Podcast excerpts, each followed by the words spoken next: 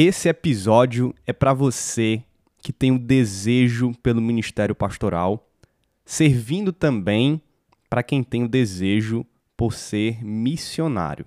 E não só para essas pessoas, mas para você que é um parente, um familiar, alguém próximo, um grande amigo de quem tem esse tipo de desejo e principalmente para você que é um pastor que está investindo, deseja investir em novos pastores, novos líderes, novos missionários. Se você se enquadra em algum desses tipos de pessoa aqui, em algum dessas, dessas áreas aqui que eu citei, esse é um episódio muito importante para você, principalmente você que deseja o ministério pastoral. Então a nossa vinheta de sempre vai entrar aqui, a nossa abertura, mas eu convido você a escutar tudo. Vai ser um papo bem legal aqui sobre a jornada até o ministério, uma espécie de ensino com testemunho pessoal meu. Tá bom? Então, fica até o final e que Deus te abençoe por meio desse episódio.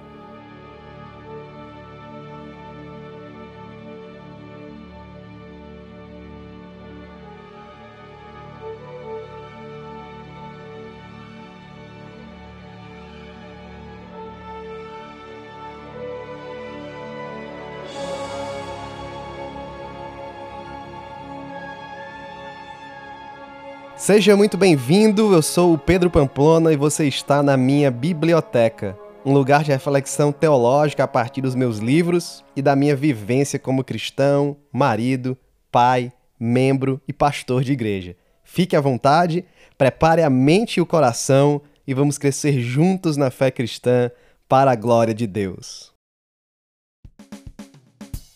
E esse episódio chega até você por meio dos membros da comunidade Biblioteca Pamplona Mais. Lá você tem acesso exclusivo a conteúdos especiais como livros comentados capítulo por capítulo, mini cursos e mais, além de poder dar sugestões e até participar dos nossos episódios. O link para você assinar está na descrição desse cast e nas minhas redes sociais, PedroMCP tanto no Instagram como no Twitter. Venha participar da nossa comunidade. É baratinho e eu te espero lá.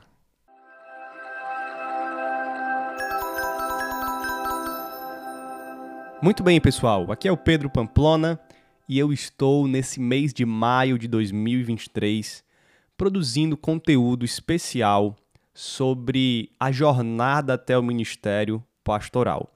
Esse é um tema que eu amo muito é um tema que foi tema do meu primeiro livro publicado, chamado A Jornada Excelente. Eu estou aqui com ele na minha frente. Já já eu vou compartilhar um pouco do meu testemunho com um pouco do conteúdo desse livro. E esse livro foi publicado pela editora Peregrino em 2019. E é um conteúdo que eu tenho um carinho muito especial. Eu gosto bastante desse livro, eu recomendo ele demais. Quando eu escrevi, a ideia é que ele seja o primeiro livro que alguém que tem desejo pelo ministério pastoral vai ler. Eu comecei a desejar. Tá aqui o livro do pastor Pedro, A Jornada Excelente. Leia, ele vai te dar as primeiras orientações daquilo que você precisa fazer agora para entrar nessa jornada. Então, eu, eu tenho lido sobre esse tema, eu tenho estudado sobre esse tema e eu vivi essa grande experiência da jornada até o Ministério Pastoral e escrevi esse livro. E nesse mês de maio de 2023, eu estou tirando do papel um projeto antigo já de começar a produzir conteúdo sobre a jornada até o Ministério Pastoral, começar a produzir conteúdo para quem deseja ser pastor, servindo também para quem deseja ser missionário, produzir conteúdo para as pessoas próximas, né, para a esposa, para a namorada, os familiares, para os pais. Né? Inclusive, eu fiz um post no Instagram. Né? Quando eu digo que quero ser pastor, o que, é que as pessoas pensam? Né? O que, é que meu pai pensa, minha mãe, o que, é que minha namorada pensa, o que, é que meus amigos pensam, o que, é que a sociedade pensa, o que é que eu penso, que é muito importante. Geralmente nós temos visões equivocadas, né? precisamos realinhar isso, reajustar. Então, eu, nesse mês de maio, vou focar nisso, porque é uma área muito necessária para a igreja brasileira, Estamos falando da formação de novos pastores, do futuro da nossa igreja. E eu quero servir, servir a igreja nessa área também. E depois do mês de maio, eu vou continuar aqui ali falando desse tema. Mas o meu grande projeto mesmo, além de produzir conteúdo gratuito, né, é de poder sentar com vocês num, numa espécie de seminário, de curso mais rápido, né, e poder falar mais diretamente, teologicamente, biblicamente, sobre o chamado ministerial, sobre o caráter do pastor, sobre o que se faz para ser um futuro pastor, como se trilha essa jornada. E nós vamos então ter o seminário no final desse mês, o seminário Quero Ser Pastor. Tá? Ele vai ter um valor de inscrição. Eu vou divulgar tudo em breve, na data da gravação desse podcast agora.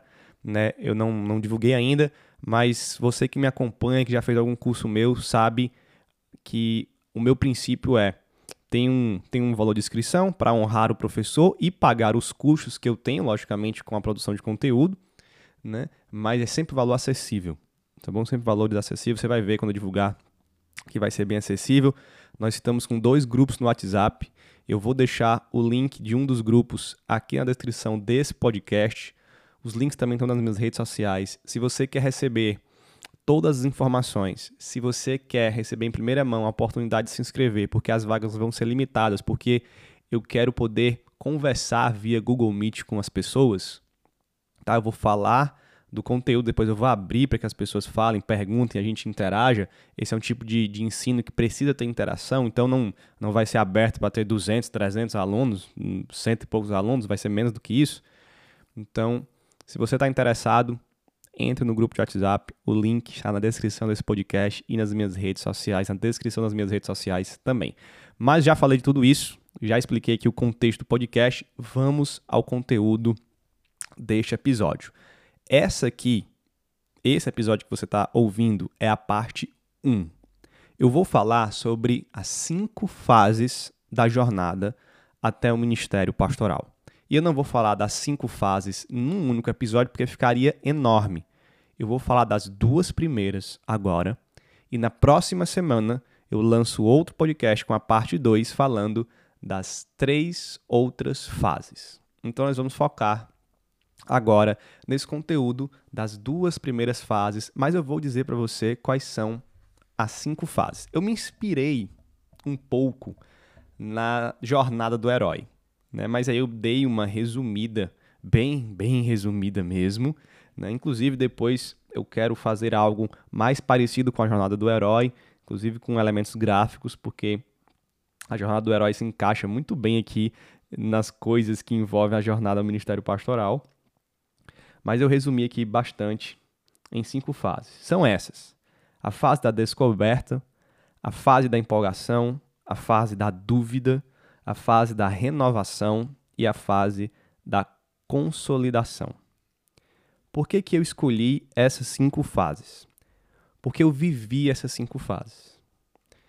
Já daqui a pouco eu vou contar um pouco da, da história e quando você for vendo as cinco fases, nessa parte 1 e parte 2, eu vou contar como eu vivi tudo isso. Mas eu vivi essas cinco fases ao longo dos 10 anos de jornada que eu tive. Do dia que o meu desejo, da época que o meu desejo surgiu, até a ordenação ao ministério pastoral, se passaram 10 anos. Para muita gente é muito tempo, né? Mas uma das coisas que você precisa ter nessa jornada é paciência e dependência de Deus. Então, nesses 10 anos, eu vivi todas essas fases aqui e conversando com vários outros jovens que desejam também o ministério pastoral, tendo contato com vários seminaristas, né, conversando com pessoas na internet, ouvindo testemunhos de pessoas na internet, eu percebi que essas fases aqui elas são extremamente comuns. Praticamente todo mundo que deseja ser um pastor, até um missionário, passa por essas fases aqui. Talvez nem todos passem por todas, mas eu diria que a grande maioria passa por todas. Então, além de ser a minha história, eu percebi que é uma história comum. E aí eu busquei, por meio da minha experiência, da experiência de outras pessoas e dos testemunhos que eu ouvi, montar essas cinco fases. E aqui eu não vou só falar sobre as fases, mas eu vou dizer quais são as dificuldades e como a gente age. O que a gente pode fazer em cada fase dessa para melhorar, para nos edificar, para avançar na jornada, ok? Então hoje eu quero que você abra o seu coração, abra sua mente, que você escute esse ensino barra testemunho pessoal, porque eu quero abrir meu coração aqui com você também. Nós vamos ficar agora na fase da descoberta e na fase da empolgação. Tá bom? Então vamos para a fase da descoberta? Essa é a fase inicial, logicamente, e eu começo aqui com o meu testemunho de vida cristã até essa fase de descobrir que eu queria ser pastor, esse desejo no meu coração. Então, eu eu sou de igreja, vamos dizer assim, desde pequenininho, desde que eu me entendo por gente. Meus pais se converteram quando eu era muito novo, eu era um bebê, então eu já cresci na igreja. Eu passei uh, toda a minha infância, vamos dizer assim, né, tendo contato com a fé, com a igreja, com os costumes cristãos. E foi na fase de transição ali entre a infância e a adolescência, por volta dos 10, 11 anos de idade, que eu me converti, que eu entreguei minha vida ao Senhor. Eu lembro de um culto onde um missionário de fora pregou a palavra e ele fez um apelo dizendo: Quem são aqui as pessoas corajosas que querem entregar a vida a Jesus? E eu levantei minha mão, fui à frente, ele orou por mim. E ali, criança, eu entreguei a minha vida a Jesus naquele culto aqui em Fortaleza. E ali Deus começou uma obra na minha vida, tanto de santificação como creio que de preparo para o ministério pastoral. Só que eu não fui um adolescente muito empolgado com a igreja. Parte disso culpa minha, pecado meu, parte disso também porque eu frequentava uma igreja que eu não gostava. Né? E aquela igreja, eu acho que também faltava algo nela na época. Né? Mas com certeza a dureza do meu coração contribuiu muito para isso. Então eu eu fui um adolescente talvez um pouco mais frio do que normal, crente, mas eu acho que eu poderia ser muito mais é, empolgado com a igreja, muito mais servo, muito mais profundo na relação com Deus, e acabei não sendo. Então eu não tinha muito interesse assim de estudar teologia, de estudar a Bíblia, né? eu não gostava tanto de me envolver com as coisas da igreja. Inclusive, muitas, muitas pessoas dizem que isso é, é, um, é normal da idade, o adolescente é assim. E não, eu fui um adolescente assim, infelizmente. Mas o adolescente ele pode ser profundo com Deus, ele deve ser profundo com Deus, ele deve amar a igreja e servir a igreja, ele deve colocar a adolescência dele né, no centro da vontade de Deus. Isso é completamente possível. Infelizmente, né, não foi o meu caso, mas não por ser da idade, mas pelo meu coração né, mais, mais frio com o Senhor. Mas aí vem uma grande reviravolta. Isso tudo mudou quando eu tinha 17 anos. Eu lembro, nessa época, de ir a um retiro de jovens da minha igreja, um acampamento, como a gente chamava. E lá, meu pastor, na época, ele pregou sobre a graça de Deus. E foi uma pregação simples. Quando eu lembro do conteúdo da pregação, era uma pregação explicando sobre a graça de Deus, o que a graça significava, a salvação pela graça, as implicações dessa salvação pela graça. Só que aquilo ali quebrou demais o meu coração. Eu lembro que pouco depois do início da mensagem, eu comecei a chorar. Chorar pelos meus pecados, chorar diante do grande amor de Deus, chorar diante do entendimento da graça de Deus e da vida que eu tinha levado até ali. E eu chorei até o fim da pregação. Inclusive, uma pessoa, eu lembro na época que estava do meu lado, ela me cutucou e falou assim: tá tudo bem, cara? Eu, não, tá tudo bem, é só a mensagem que tá falando comigo. E aquele foi um momento de muito quebrantamento. Aquela palavra ali, ela mudou a calibragem da minha bússola. E ela apontou para mais profundidade com Deus. Eu saí dali faminto pelo Senhor. Eu saí dali renovado, eu saí dali eu saí dali com uma com um desejo de me aprofundar com Deus, de estudar a Bíblia, de estudar a teologia, de conhecer aquela graça ali, de conhecer o Deus daquela graça cada vez mais.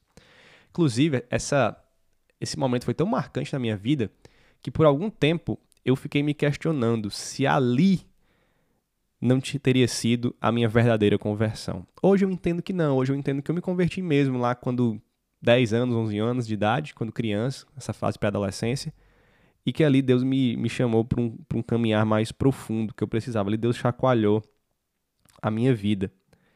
Né? E nessa época, eu já fazia parte de uma igreja batista.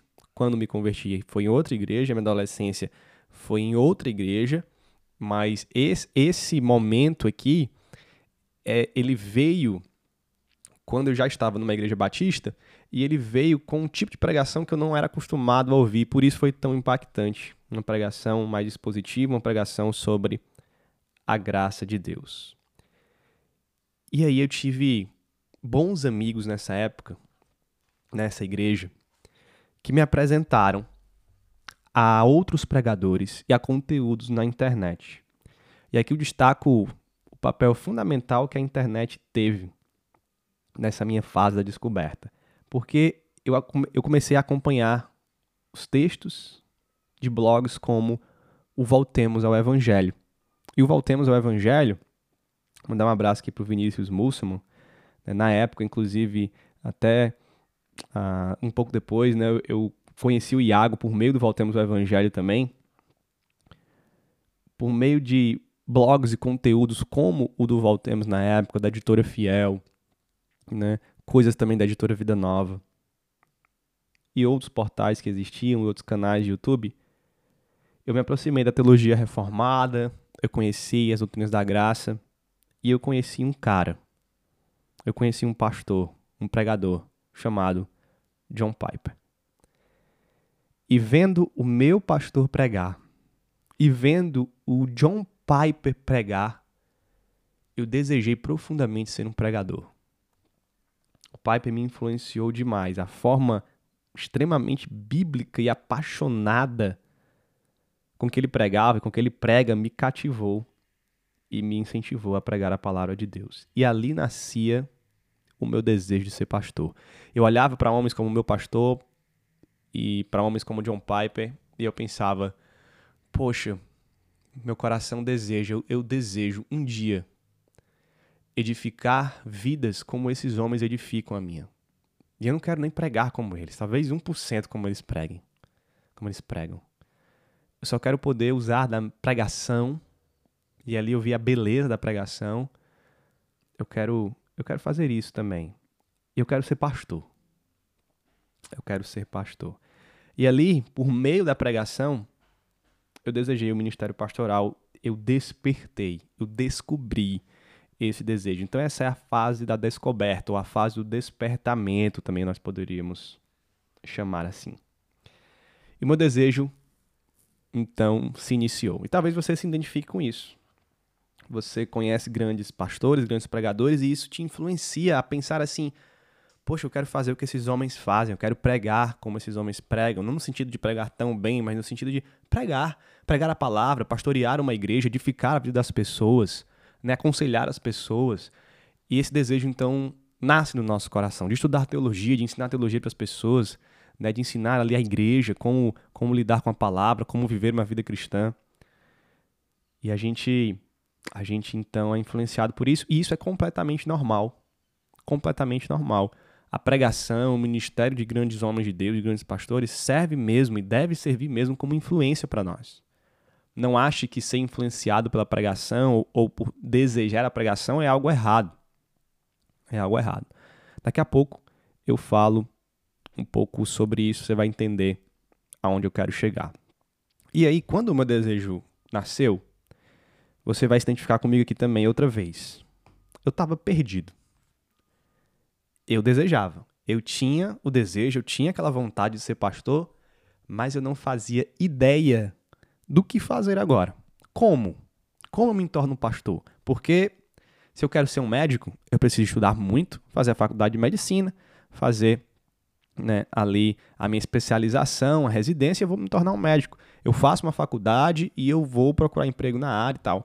Mas eu não tinha nem noção do, na época, eu não tinha nem noção de onde é que se estuda para ser um pastor. Se estuda teologia, beleza, mas onde é? Qual seminário? Onde eu posso estudar? Na minha cidade tem um. Eu estava completamente perdido. E perdido também, depois eu fui perceber isso, no que um pastor faz no seu dia a dia. Porque eu fiz um post no Instagram, espero que você já tenha visto, se não vai lá no meu Instagram, que a gente se aproxima do ministério pastoral e tem esse desejo muito por conta da pregação, isso é normal, ok?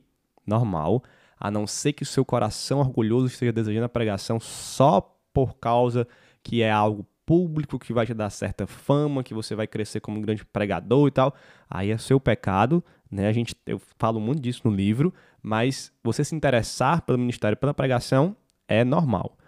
O que acontece é que nós precisamos conviver com pastores, aprender com outros pastores para entender o que um pastor faz, porque um pastor faz mais do que pregar, muito mais do que pregar.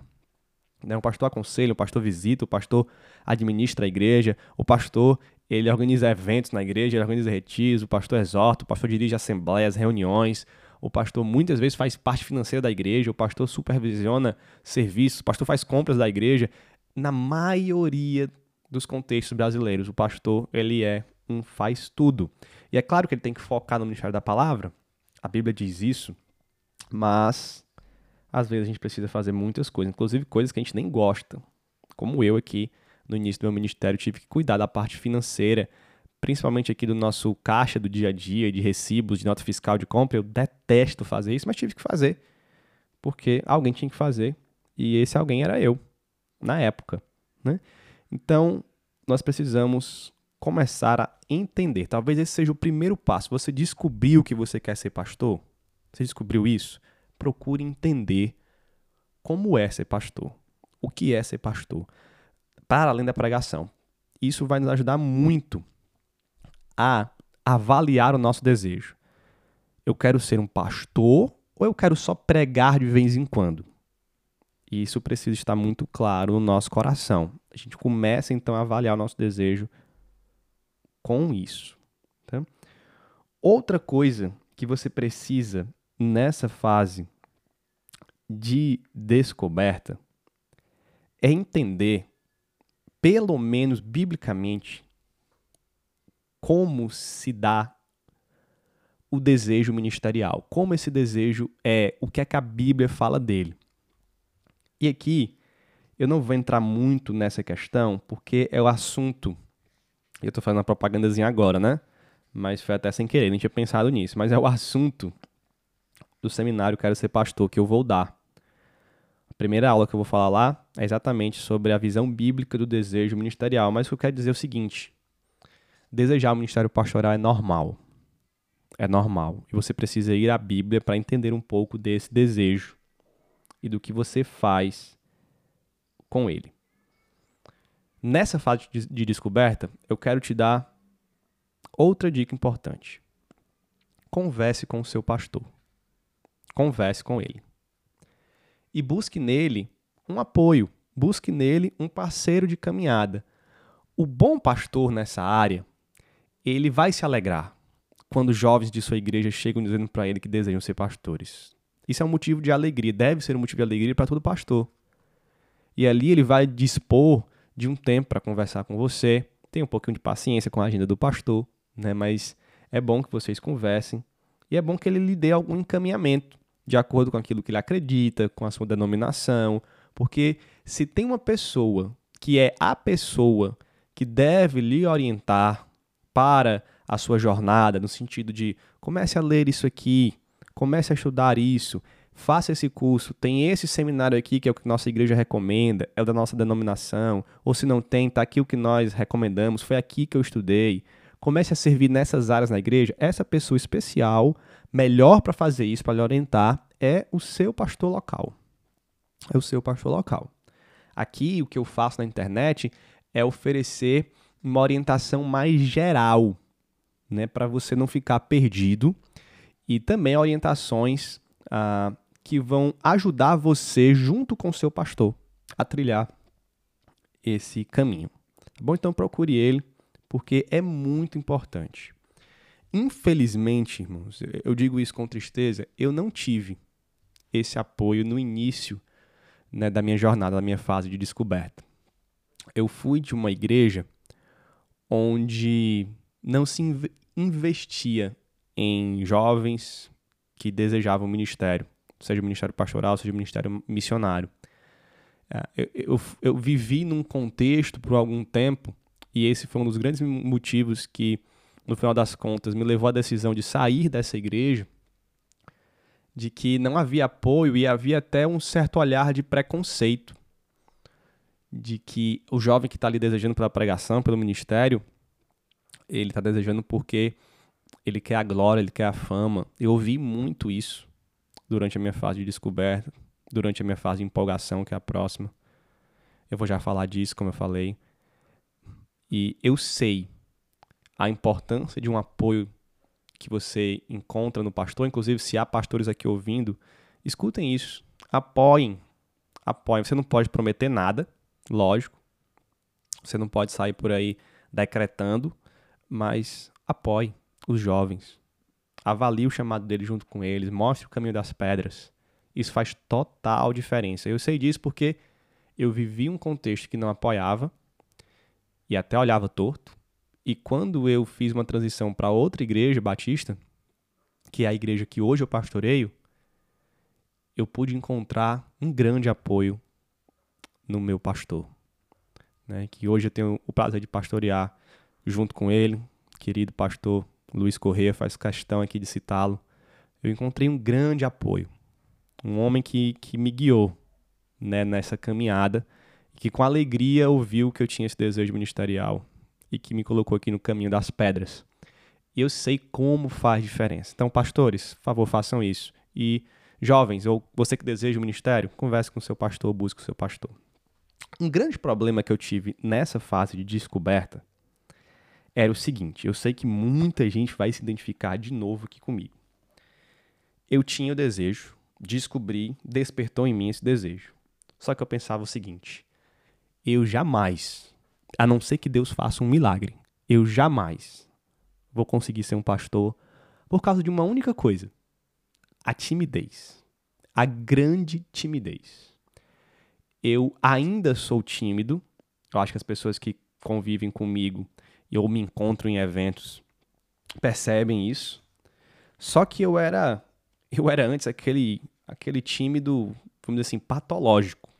É aquele tímido mesmo que chega a enfrentar vários problemas de relacionamentos sociais, de sociabilidade, porque realmente não consegue, não consegue fazer isso. Então, eu nunca me imaginei na vida, e esse sempre foi um desespero meu. Como é que eu quero ser pastor?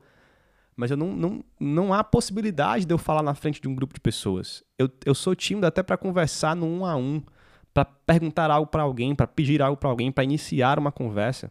Eu era do tipo de pessoa que, se as pessoas não fizessem amizade comigo, eu viveria sem amigos, porque eu, eu tinha timidez para falar, para iniciar qualquer conversa, qualquer relacionamento desse tipo. Eu era o cara que ficava escondido atrás do cartaz da escola para não mostrar nem o rosto, quanto mais para falar, né?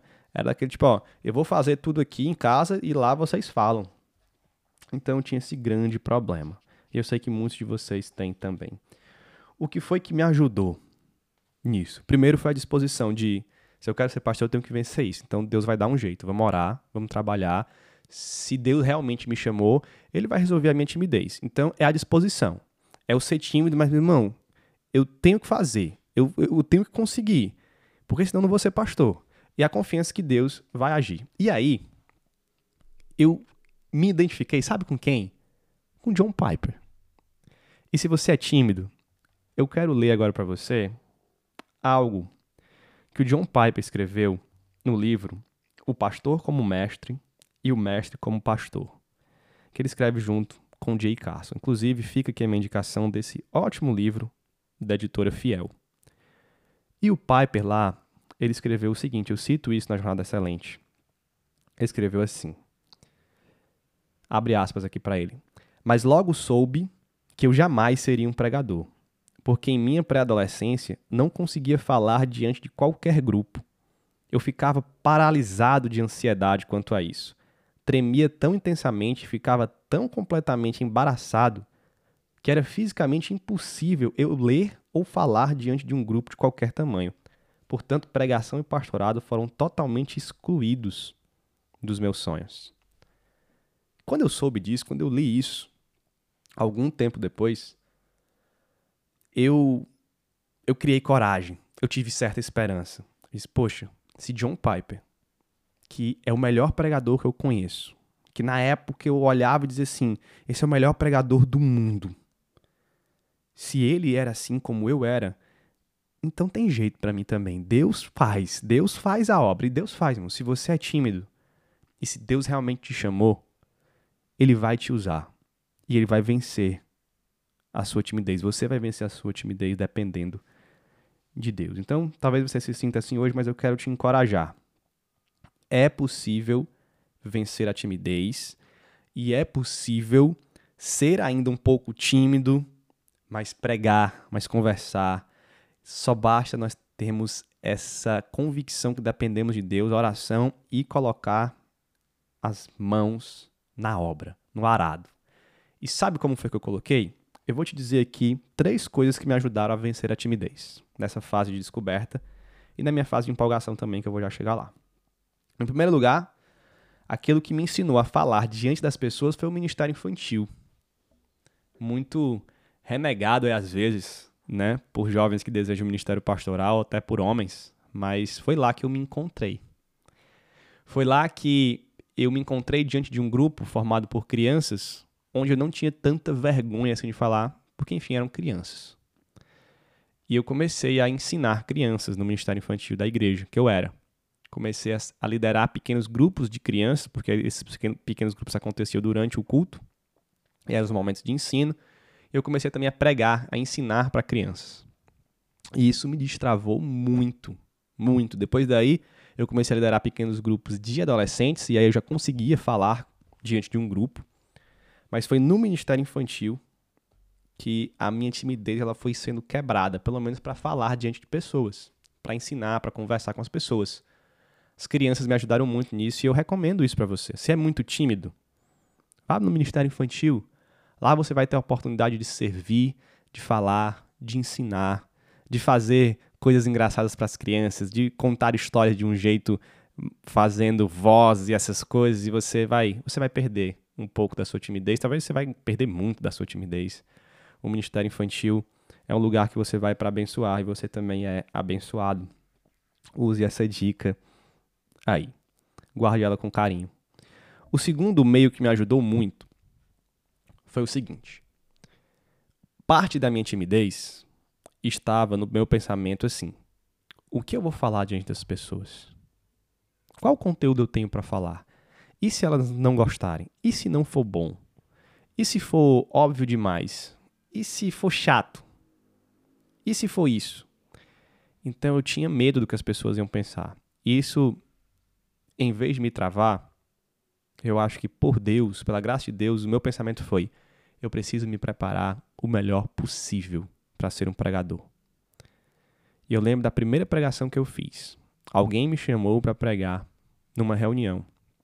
Guarde isso, porque isso também faz parte do meu terceiro ponto. Alguém me chamou para pregar numa reunião do Surfista de Cristo aqui em Fortaleza, uma pequena reunião. Tinha ali por volta de 20 pessoas. Era uma uma reunião numa igreja, uma espécie de grupo mais fechado de pessoas. E ali eu preguei pela primeira vez, inclusive em cima de uma prancha de surf. E foi bem legal. E eu pensei, cara, eu preciso me preparar ao máximo. Eu preciso escrever o meu esboço, eu preciso estudar, eu preciso me preparar. Porque se eu for apresentar algo, eu quero apresentar algo pelo menos bom, de qualidade. E aí eu não vou ter o medo de apresentar algo que não preste. Então, a, essa preparação, para mim, foi muito importante, porque se eu estudava muito, se eu me preparava muito, assim, pelo menos preparado eu estou, isso tirava um pouco do meu medo. E aí, um grupo de amigos me ajudou muito. A gente tinha um grupo de estudo de pregação nessa época, a gente se reunia né, com alguma regularidade para estudar pregação, para ler alguns livros de pregação, para estudar, avaliar, assistir avaliar outros pregadores, para a gente ver como é que a gente poderia pregar melhor, fazer esboço melhor. Inclusive, eu quero citar outro irmão aqui muito querido, que era quem liderava, era, era alguém mais experiente um pouco. E esse irmão muito querido se chama Felipe Mastrido, quero mandar um abraço para ele também. Foi esse cara que, além de me chamar para esse grupo de pregadores, de estudantes de pregação, vamos dizer assim, foi o cara que me deu essas primeiras oportunidades de pregar. que me chamou para pregar nessas primeiras vezes. E eu sou muito grato a ele. Inclusive, hoje eu sou pastor dele, né? E não digo isso, olha como a vida fez um, um, triunfo, mas tem sido uma boa relação aqui nós. E é um homem de Deus, um servo do Senhor que tem, tem muito abençoado aqui a nossa igreja local. É um plantador de igrejas. E que maravilha ainda ter esse irmão ao meu lado aqui. Faz parte da minha história como pastor, Felipe. E então, se prepare, se você é tímido, se prepare muito. Estude, se prepare, estude pregação, escute bons pregadores, assista bons pregadores. E em terceiro lugar, aquilo que resolveu o meu problema de, de, de, de timidez foi começar a pregar. Só que foi um tratamento de choque que eu tive. Né? Talvez você não vá ter a mesma oportunidade que eu tive. E talvez você possa procurar por uma oportunidade dessa. Eu vou explicar. A minha primeira pregação mesmo, se você estiver ouvindo barulhos de criança aqui no fundo, é porque eu estou na igreja. Ok? E agora está na hora do. A gente tem uma escola aqui na igreja, está na hora do recreio das crianças. E aqui perto da minha sala. Mas eu acho que a minha voz dá para ser ouvida aí acima da voz das crianças. Tenha um pouquinho de paciência. Isso é, isso é pra glória de Deus. É bom demais a escola aqui que nós temos. Então eu tive esse tratamento de choque. Eu tive esse primeiro momento de pregação, que foi ali numa espécie de pequeno grupo do Sufis de Cristo, como eu comentei. Só que depois disso, o Mastrilo, que eu citei aqui, ele liderava esse ministério evangelístico que acontece aqui em Fortaleza, num anfiteatro da Beira-Mar. Aqui, se você conhece Fortaleza, se você é de Fortaleza, né, você sabe o que eu estou falando. Nós temos a Beira-Mar aqui, que é a nossa principal orla turística. Nela há um grande anfiteatro para eventos. Geralmente eventos de música, eventos artísticos que acontecem ali, culturais. Só que existe esse ministério chamado hoje de Sal, que é um ministério que eu amo profundamente. Se você é de Fortaleza conhece o Sal, né, saiba que eu amo esse ministério porque foi o meu primeiro ponto de pregação. E esse ministério é o seguinte: a gente vai para Beira-Mar, a gente vai para o anfiteatro, Lá se reúnem toda segunda-feira, pelo menos na época, por volta ali de 300 pessoas, 200, 300 pessoas, é muita gente mesmo. Ah, nas férias, então, dava ainda mais gente, período de janeiro, ali julho, dezembro, o anfiteatro é grande, ele ficava lotado. E ali tinha todo tipo de gente, crente, descrente, bêbados, bêbados que inclusive atrapalhavam a pregação, falavam, usuários de drogas que também se, se envolviam às vezes na pregação, falavam, atrapalhavam, né? Havia pessoas de todo tipo, de todas as ideias. Havia pessoas às vezes que respondiam à pregação e questionavam o que estava sendo pregado. É praça pública, aberto. Haviam turistas, enfim. E aquele meu amigo, Mastrilo, ele me chamou para pregar lá. Foi o meu primeiro ponto de pregação assim, regular, constante, porque eu preguei lá pela primeira vez e depois eu continuei pregando lá. E eu, quando ele me chamou, eu tive muito medo. Tive muito medo, porque era uma responsabilidade muito grande. Eu fiquei, esse cara é maluco, esse cara tá me chamando pra pregar lá. Só que eu pensei o seguinte: se eu conseguir pregar lá, eu consigo pregar em qualquer lugar. E aí eu fui pregar lá. E eu consegui pregar lá. E eu continuei pregando lá. Inclusive, eu tinha um chama, como a gente diz aqui no Ceará. Toda vida que eu ia pregar, toda vida não, toda vida é exagero, né? Toda vida a gente fala quando é muitas vezes, né? Mas várias vezes quando eu ia pregar, eh, eu tinha esse chama, o pessoal já ficava preparado, porque alguém ia se meter na pregação. Alguém ia questionar, ou um bêbado, ia passar na frente. Inclusive, a última vez que eu preguei lá, eles me chamam ainda para pregar de vez em quando. A última vez que eu, que eu preguei lá aconteceu isso. Então era um ambiente de tratamento de choque. E eu me acostumei a pregar lá. E aí eu me acostumei a pregar em qualquer lugar. Mas tem que ter coragem, tem que ter ousadia de vencer a timidez. Deus faz a obra, Deus dá a oportunidade. Quando você começa a pregar diante da igreja, seja a menor igreja que for, seja uma reunião pequena, você vai aprendendo a vencer a timidez. Então, peça você é tímido, peça oportunidade. Eu vou servir no Ministério Infantil, vou servir no Ministério de Jovens, Adolescentes. E, pastor, tem um cultozinho aí menor? Tem um, a sua igreja tem um culto de oração? Tem um culto menor na semana? Pastor, deixa eu pregar lá. Aqui na nossa igreja, a gente tem um culto de quarta-feira, que é o culto de oração. A gente tem uma pregação um pouco menor, ali entre 25 a 30 minutos. Aqui as pregações de domingo costumam ficar em 50 minutos. Então, a gente reduz quase pela metade a pregação na quarta para dar mais tempo de oração. E aí, a gente dá oportunidade a vários seminaristas e jovens e pessoas que desejam o ministério pastoral aqui, que desejam pregar. Né? Então, sua igreja tem esse tipo, peça para seu pastor, pastor, eu posso pregar naquela reunião? Eu estou estudando aqui, eu quero ser um pregador. Claro que você não vai chegar assim, você vai chegar muito antes para dizer, pastor, eu quero ser um pastor, eu quero ser um pregador, me ensine. E aí depois, quando você achar que você estiver preparado, ou o próprio pastor vai lhe chamar, né? Trabalhe por essa oportunidade. Tá bom? Faça isso na sua fase de descoberta. Se você fizer isso bem feito, e você começar a servir a igreja, não só como pregador, mas onde ela estiver precisando, porque lembra que eu falei que eu comecei a pregar lá no Sal? Só que eu não comecei a servir lá pregando. Eu comecei a servir na logística, carregando caixa de som, limpando lá quando a gente chegava mais cedo para limpar o local lá do anfiteatro, né? ajudando no que fosse preciso ajudar, servindo. E um dia me chamaram para pregar. Né? Então sirva a igreja. Você, você vai entrar então na segunda fase, que é a fase da empolgação. E essa fase é maravilhosa. E o que eu quero dizer para você, em resumo, é aproveite ao máximo essa fase. Eita, que as crianças aqui estão animadas hoje, estão mais animadas do que o normal. Mas aproveite, estão empolgadas, as crianças então se empolgam também aqui na fase da empolgação. Aproveite o máximo. Se o teu desejo pastoral, o teu desejo ministerial te levou a estudar e servir a igreja, se preparar, se empolgue mesmo. Essa é a fase onde começa tudo bem, você está sentindo que está se aprofundando, está se esforçando, você está gostando disso. As pessoas começam a ver o seu serviço, o seu pastor está empolgado com você, né? E aproveite isso. O primeiro conselho que eu dou é positivo. É esse.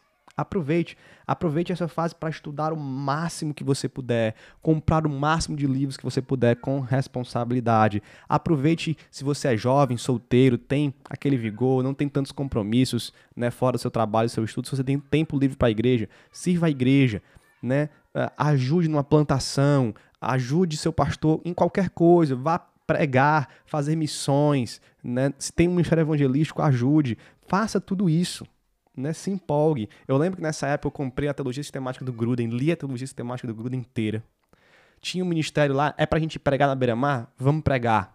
É pra gente pregar na beira-mar, mas não lá de púlpito, é pra gente abordar as pessoas, os drogados, as prostitutas, quem tá ali, os trabalhadores. Vamos lá, vamos abordar, vamos, vamos falar do evangelho.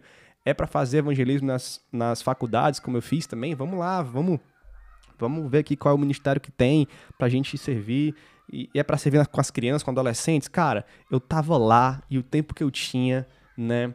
É, lógico, respeitando o tempo de família, de estudo, essas coisas, mas o tempo que eu tinha assim, eu, rapaz, eu quero estar na igreja, eu quero servir a igreja, eu quero, eu quero me empolgar ainda mais. Então aproveite essa fase.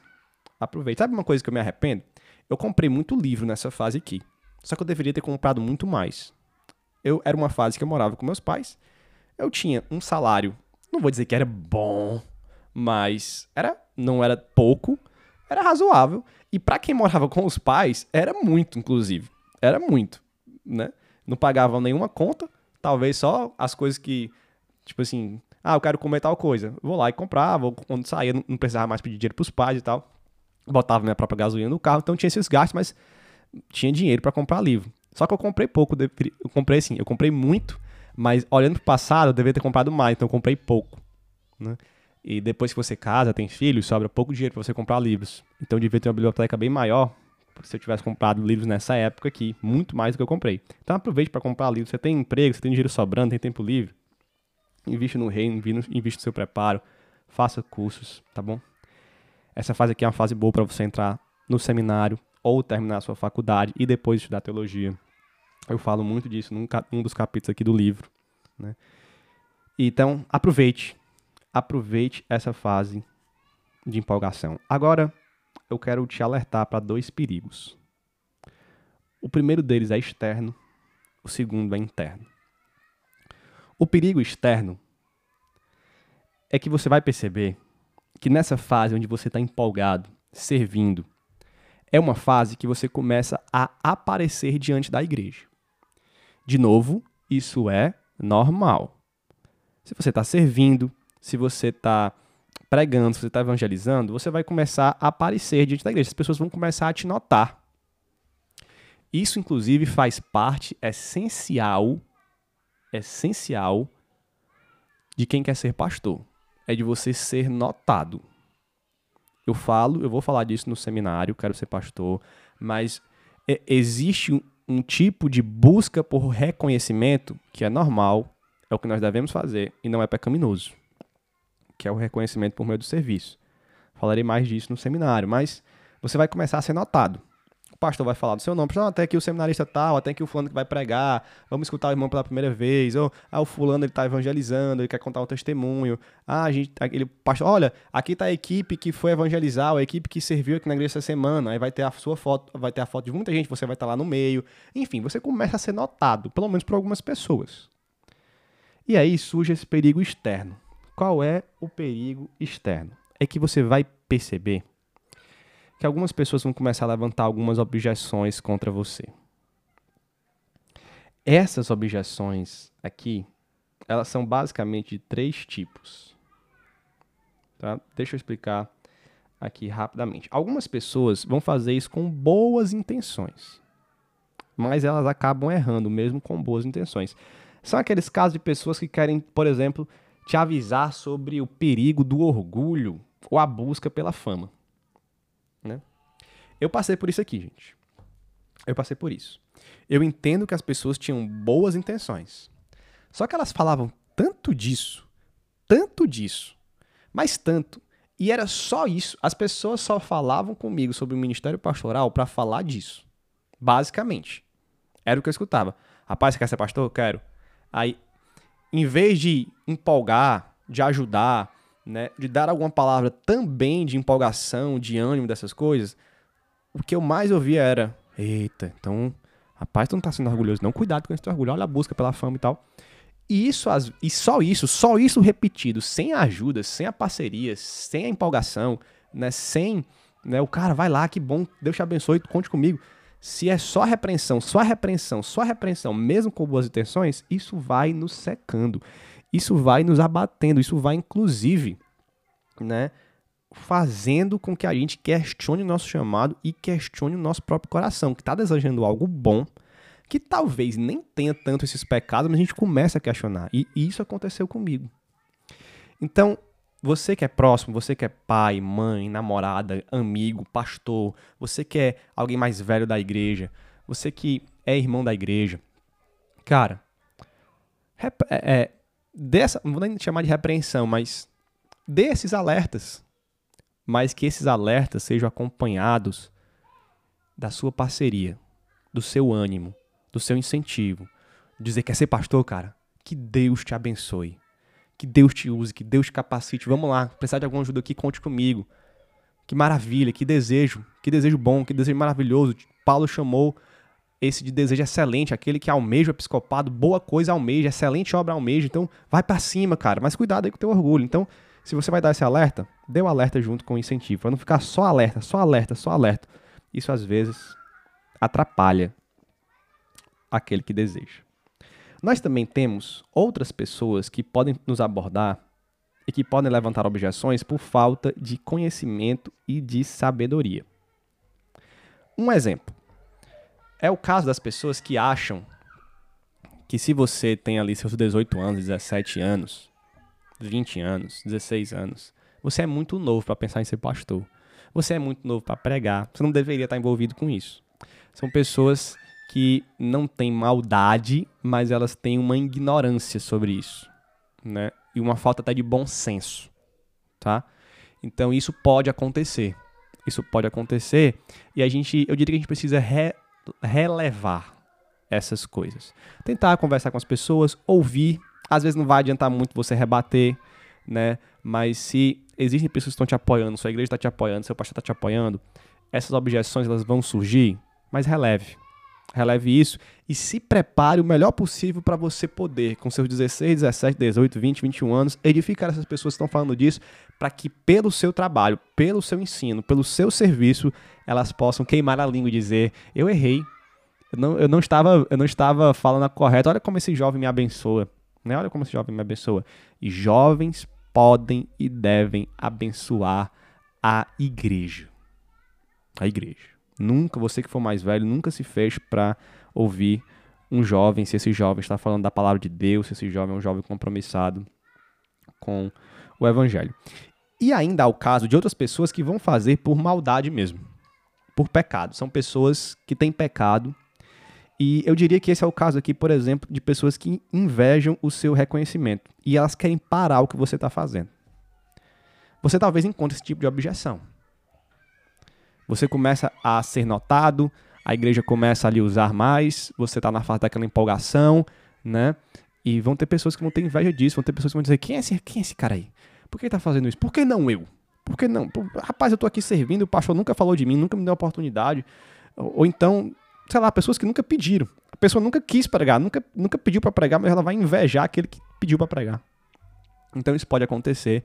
Essas pessoas, né, você precisa relevar também, talvez ter uma conversa, talvez você que é o pastor da igreja, quando notar isso sobre sobre esse tipo de pessoa, você deve chegar a abordar, tá bom? Então isso vai acontecer e o meu conselho para você são esses que eu dei, que você não deixe o seu desejo esmorecer, que você não desista por causa disso. Aliás, a jornada excelente, a jornada até o ministério pastoral, Satanás vai sempre colocar checkpoints, vamos dizer assim, para que você desista. Sempre vai ter obstáculos para você desistir. Sempre, sempre. Não desista.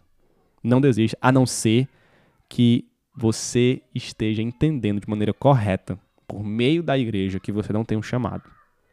Tá? Eu falo disso no seminário, mas é a igreja que vai dizer isso para você. Tá? Não é você mesmo e nem Satanás. Deixe Deus usar a igreja para dizer isso para você. Tá bom?